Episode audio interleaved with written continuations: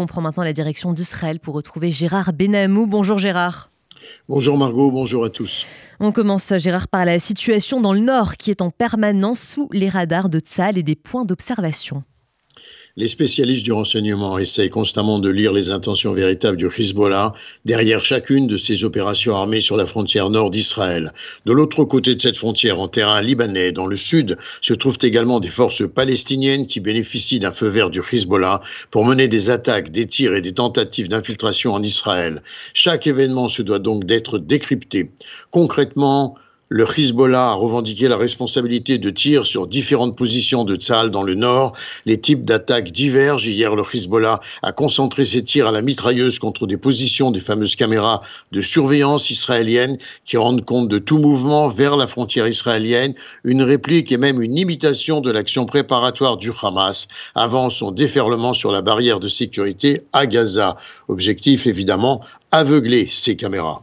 Et des tirs euh, anti-chars du Hezbollah ont visé les positions de l'armée israélienne téléguidés, cependant des attaques relativement mesurées qui n'appellent pas à des ripostes conséquentes de l'armée israélienne, mais font des victimes par Tzahal. Sur ce point, chaque partie éprouve l'autre et tente de l'entraîner à être le premier à déclencher une confrontation d'envergure, en sachant que les États-Unis ont demandé à Israël de ne pas être le premier à ouvrir les hostilités. Le Hezbollah gère des attaques contre Israël en s'appliquant à imposer les règles d'engagement du feu après le renfort des capacités militaires américaines aux côtés d'Israël. Par ailleurs, Gérard, c'était hier la séance inaugurale de la session d'hiver de la Knesset.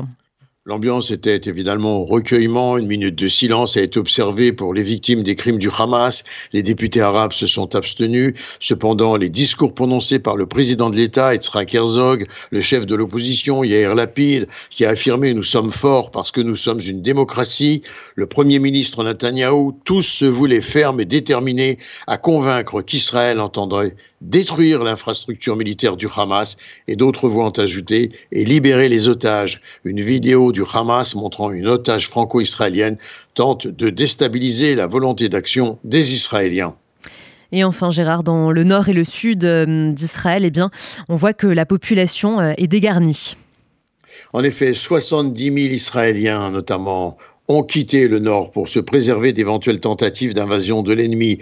Le défi pour Israël est immense. Tzal devra combattre les quelques 20 000 terroristes qui se trouvent actuellement dans Gaza, en préservant également les Gazaouis de dégâts collatéraux, alors que l'armée sera engagée sur le terrain pour détruire les centres de commandement des chefs militaires du Hamas, piégés entouré de boucliers humains, à proximité d'écoles, d'hôpitaux, de complexes résidentiels, de mosquées, de bâtiments occupés par diverses ONG ou encore par l'UNRWA, sous lesquels se situent les infrastructures militaires du Hamas. Gérard Benamou en direct de Tel Aviv pour RCJ.